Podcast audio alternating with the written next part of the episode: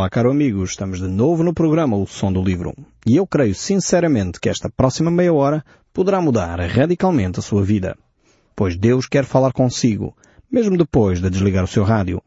Eu sou Paulo Chaveiro e nós hoje estamos de volta à Epístola de Judas. Queria enviar um grande abraço para os nossos ouvintes da zona de São João da Madeira. Temos aqui um, um ouvinte que nos escreve eh, e há algo muito interessante. Ele diz, eu vou a uma igreja onde a grande maioria das pessoas que chegam à igreja é por causa do vosso programa. Tem sido uma bênção a nossa igreja que ouve, na sua maioria, este ensino tão precioso da palavra de Deus todos os dias da semana. Fico muito grato a Deus por esta comunidade cristã estar a aperfeiçoar a sua vida e a, a estimular a sua vida com base na palavra de Deus. Um grande abraço para essa comunidade. Eu não os conheço pessoalmente, mas fico encorajado de perceber que Deus está a usar a sua palavra para fortalecer a fé de muitos amigos nossos pelo país fora. Que Deus os abençoe. Um grande abraço para São João da Madeira. Nós vimos no último programa que Judas deu três exemplos de indivíduos que se afastaram do caminho de Deus. Vimos o exemplo de Caim, que era um homem religioso, ele até acreditava em Deus, ele até fazia as suas cerimónias religiosas, mas no entanto não queria aceitar as orientações de Deus para a purificação dos seus pecados. Ele achava que simplesmente a fé e o sacrifício uh, de, um animal através do sangue que isso não seria bem assim. Então ele criou a sua própria uh, religião, podemos dizer assim. Queria uma religião mais colorida, uma religião, enfim, que não passasse uh, pelo sangue. E efetivamente criou a sua própria religião e isso deu maus resultados. Ele próprio chegou ao ponto de sacrificar esses uh, frutos e depois uh, matar o seu irmão. Por isso, talvez o livro de Hebreus diz uh, que Abel, pela fé, ofereceu a Deus mais excelente sacrifício do que Caim, pelo qual também obteve testemunho de ser justo, tendo a aprovação de Deus quanto às suas ofertas. Por meio dela também, mesmo depois do morto, ainda fala. Isto em Hebreus 11, verso 4. Então verificamos que hum, a fé era fundamental para o desenvolvimento da relação com Deus. E Abel uh, foi de facto justificado por causa da sua fé, uh, não por causa das suas ações. Uh, e Caim não foi justificado porque ele não creu nas orientações de Deus, ele não fez o que Deus havia dito, não viveu dentro da vontade de Deus e por isso mesmo ele não alcançou a misericórdia. Depois temos o caso de Balão, que é outro exemplo dado aqui uh, por Judas, o erro de Balão. E este homem encontramos uh, de novo uh, descrições sobre ele, quer na epístola de Pedro, na segunda epístola de Pedro, quer no livro de Apocalipse. De novo volta a ser apresentado aqui o caso de Balão, que é de facto um erro que foi introduzido dentro da comunidade de Deus, do povo de Deus, que claramente a ideia era afastar as pessoas do relacionamento com Deus. Balão foi um homem que profetizava, podemos dizer assim, por dinheiro. Era um comerciante da fé. Portanto, essa ideia de que as pessoas eh, ganham dinheiro com a fé, enfim, tentam fazer da religião um negócio, uh, já vem de muitos anos, muitos milhares de anos atrás, através deste homem balão, que é condenado claramente isto uh, por Deus, e como ele não pôde amaldiçoar o povo de Deus, porque os filhos de Deus não podem ser amaldiçoados, ainda que se tenta fazer isso, mas não conseguem porque Deus abençoou, e ainda que isso aconteça, de facto, ele, como não podia eh, amaldiçoar o povo de Deus, engendrou um plano para levar as pessoas a se afastarem do caminho de Deus. E qual era esse plano?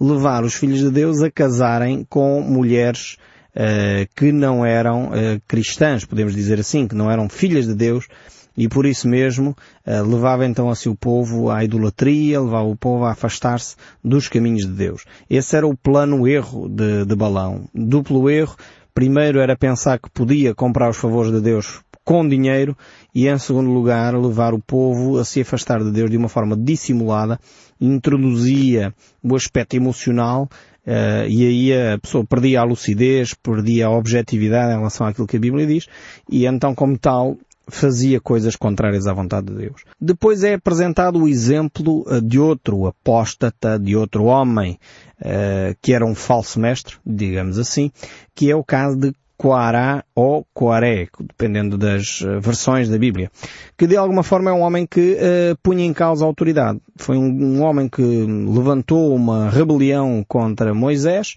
rejeitando assim a autoridade de Deus e rejeitando assim a autoridade do próprio Moisés. E então Judas está a dar estes exemplos de uh, apostasia, de formas de afastamento da verdade de Deus. E é por isso que ele vai descrever de uma forma tão viva, tão transparente, uh, estes, estas atitudes, e por isso ele diz no final do verso 13, para as quais tem sido guardada a negridão das trevas para sempre. E aqui Judas vai introduzir uh, um novo elemento neste discurso que ele está uh, a, a ter aqui, que é o elemento relativamente ao inferno. Jesus Cristo uh, falou várias vezes sobre isto, os evangelhos falam sobre isso. Nós hoje não iremos falar muito sobre esta questão, mas quando tivermos a analisar o livro de Apocalipse, então iremos tratar com muito mais cautela estes aspectos aqui. Eu só quero dizer, uh, ao ter aqui algumas considerações que, que eu creio que são importantes, porque muitas uh, ideias erradas, creio eu, têm sido veiculadas sobre esta matéria do inferno. Normalmente há pessoas que utilizam esta ideia para assustar as criancinhas, se não comes a papa, vem o, o papão, não é? e tentam atormentar as pessoas com esta questão, outros desvalorizam esta questão, outros, e depois temos Dante que desafia e cria o, o chamado inferno de Dante, que pintou este inferno de uma forma muito literal. É importante dizer que o inferno é um espaço, podemos dizer assim, utilizar uma linguagem humana, física, que, que descreve que é um espaço para eh, as questões de ordem espiritual. Logo, as descrições materiais que nós temos, como sendo um lugar de trevas, como sendo um lugar de, de, chamas, como sendo um lugar de choro, de, de sofrimento, eh, é, é, são imagens para descrever realidades espirituais. Logo, temos que perceber esta realidade. Não estou a imaginar uh, um inferno com, com labaredas e coisas do género, porque isso é, são descrições para descrever, nem faria muito sentido, porque estamos a tratar de questões de ordem espiritual e estar a utilizar elementos materiais para uh, tratar de questões de ordem espiritual seria pouco coerente. Mas Deus utiliza estas imagens exatamente para descrever a realidade espiritual que vai ocorrer. E aqui as trevas, quando é mencionado, são trevas de ordem espiritual mais uma vez. Não estamos a falar necessariamente de, uh, de trevas uh, materiais, trevas físicas, mas trevas de ordem espiritual.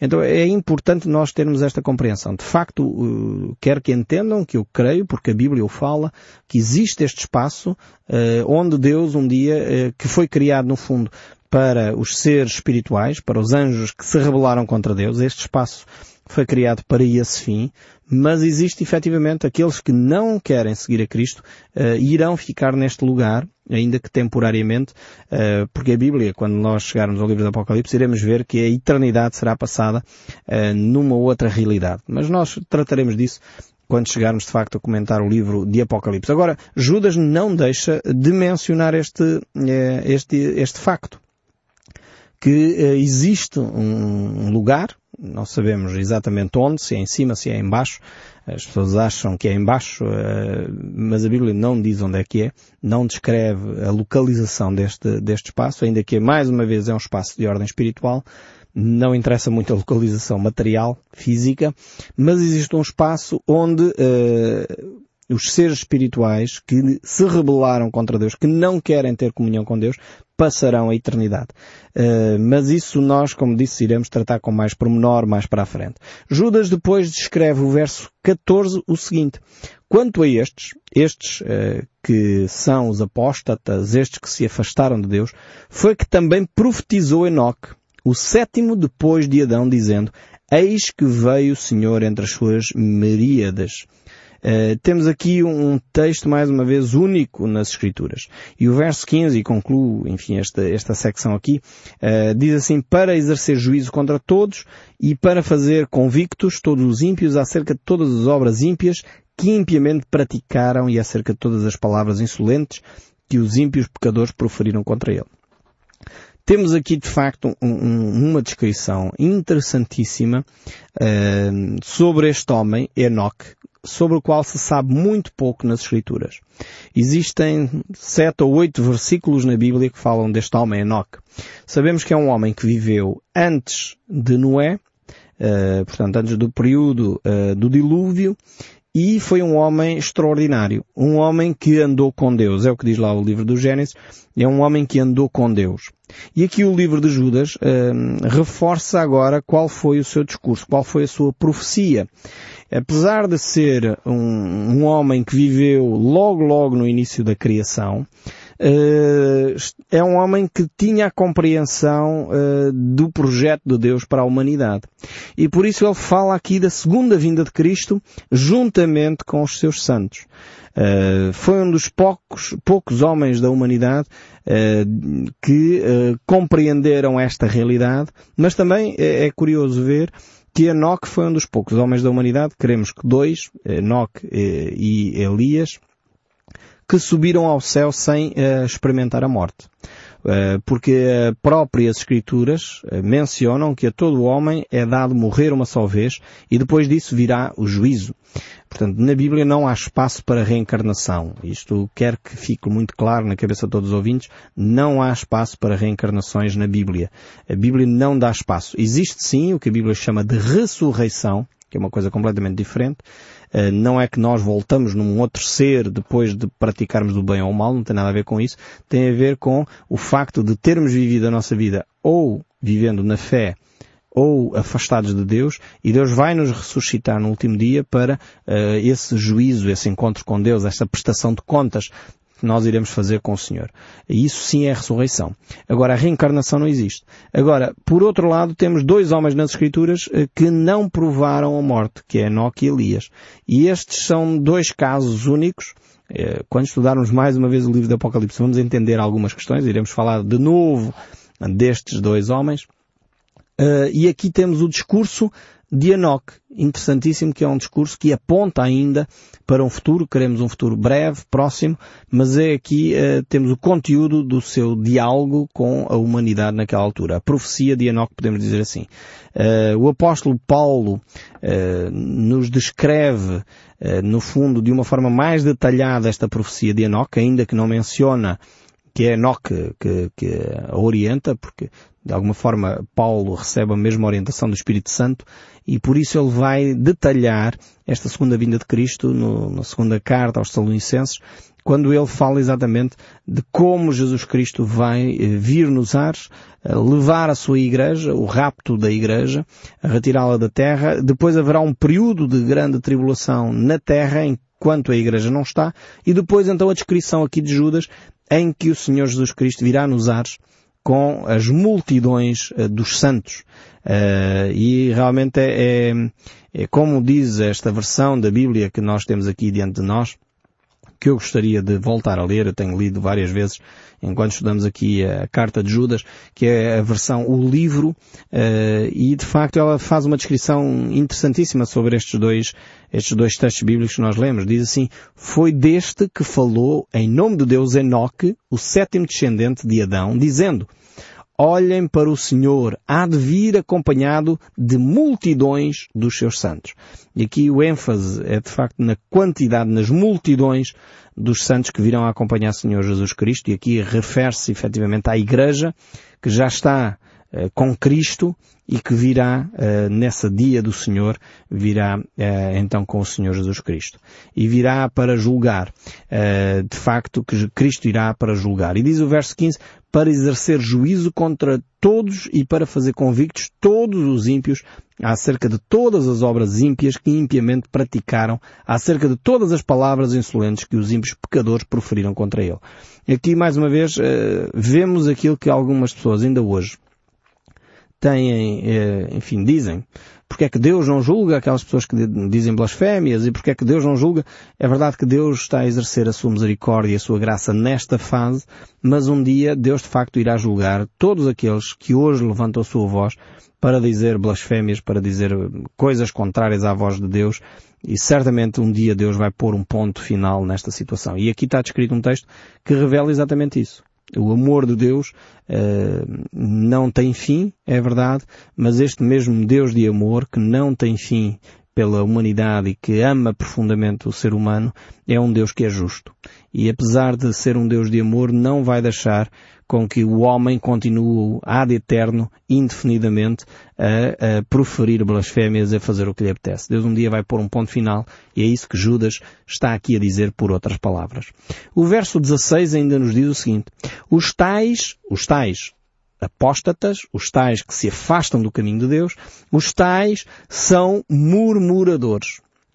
São descontentes. São pessoas que andam segundo as suas paixões. A sua boca vive uh, propagando grandes arrogâncias, são aduladores dos outros por motivos interesseiros.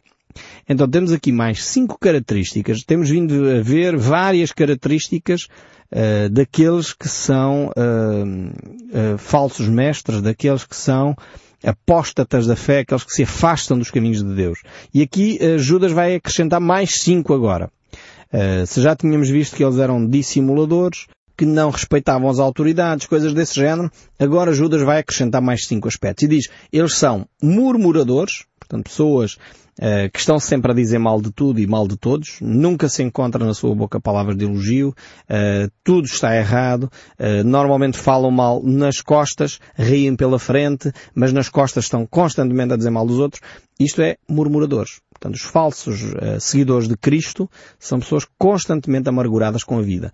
Depois vemos o, o, o segundo aspecto, descontentes. Mais uma vez, este aspecto forte de um descontentamento constante, geral, nunca está nada bem feito, eh, são aspectos eh, que claramente eh, se manifestam naqueles que são falsos mestres, naqueles que não seguem efetivamente a Deus. Portanto, são aspectos que, se calhar, nas nossas comunidades cristãs, nós deveríamos dar muito mais atenção. Às vezes nós pensamos, ah não, mas nós aqui, aquele irmão só está a dizer mal do outro, mas não faz assim muito mal. Cuidado, o que Judas nos está a dizer é que esse dizer mal do irmão, ou dizer mal do pastor, ou dizer mal do amigo, uh, são atitudes de quem não conhece a Deus, de quem não tem um relacionamento com Deus. São murmuradores e são pessoas descontentes. Estão sempre a dizer uh, que o pastor, ah, nunca tem tempo para nós, nunca nos acompanha, que o, que o nosso irmão é assim, que o nosso irmão é assado, tem este defeito encontra defeitos em todas as coisas. Uma pessoa que está constantemente descontente, constantemente insatisfeito. Depois verifica-se um terceiro aspecto, que andam segundo as suas paixões. São pessoas que, efetivamente, têm a sua carne como a coisa mais importante. Têm o seu bem-estar como o bem primordial. Depois encontramos ainda aqui, como um quarto aspecto, pessoas arrogantes. Essa arrogância é de que eu sou o melhor, eu sou da Special One, eu é que sei tudo, eu é que realmente faço e, e tenho as melhores, as melhores soluções para tudo. É a arrogância. E depois temos um quinto aspecto que é aduladores. Ou seja, eh, em linguagem, no, vernáculo, seria os engraxadores. Aqueles que estão sempre a dar graxa e, e, pela frente estão sempre a dizer muito bem daquela pessoa, mas assim que ela vira as costas continuam uh, a dizer mal. E infelizmente vivemos dias onde estas realidades se tornam cada vez uh, mais visíveis. E nós precisamos efetivamente de tomar alguma consciência da nossa realidade, e nós, como cristãos, aprendermos nesta carta de Judas a como deve ser o nosso comportamento diante destes fenómenos que estão a ocorrer a cada momento à nossa volta. Mas nós voltaremos a estes textos no próximo programa para verificar exatamente como é que nós, como cristãos, devemos viver nestas realidades que cada vez se tornam mais presentes entre nós. E eu espero sinceramente que o som deste livro continue a falar consigo, mesmo depois de desligar o seu rádio. Que Deus o abençoe ricamente e até ao próximo programa. Sim, eu creio na cruz do Calvário. Sim, eu sei o quanto custou.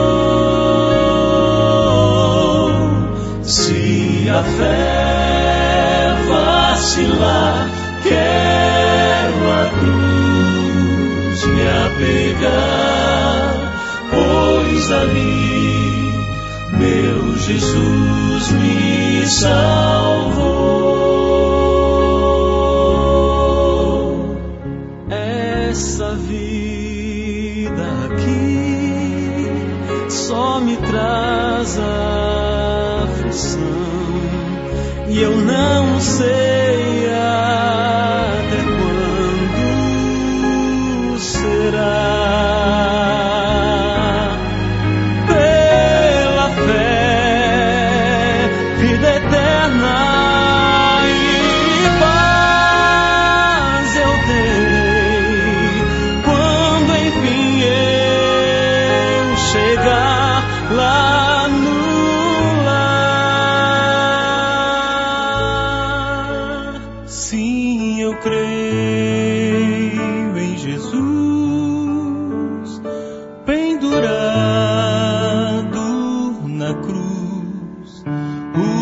Sangue é capaz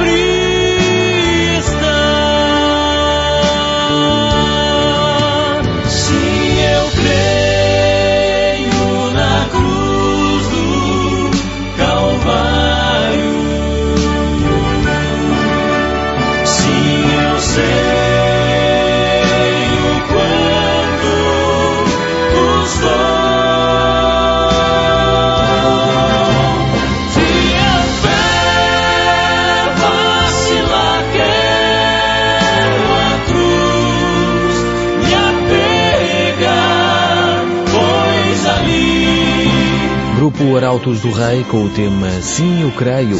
Estamos nos últimos minutos desta emissão do programa O Som do Livro de hoje, mas ainda vamos ter tempo para ouvir mais um tema musical. Antes disso, também mais uma comunicação da parte de alguns ouvintes eh, sobre este programa O Som do Livro, agora com eh, Paulo Chaveiro.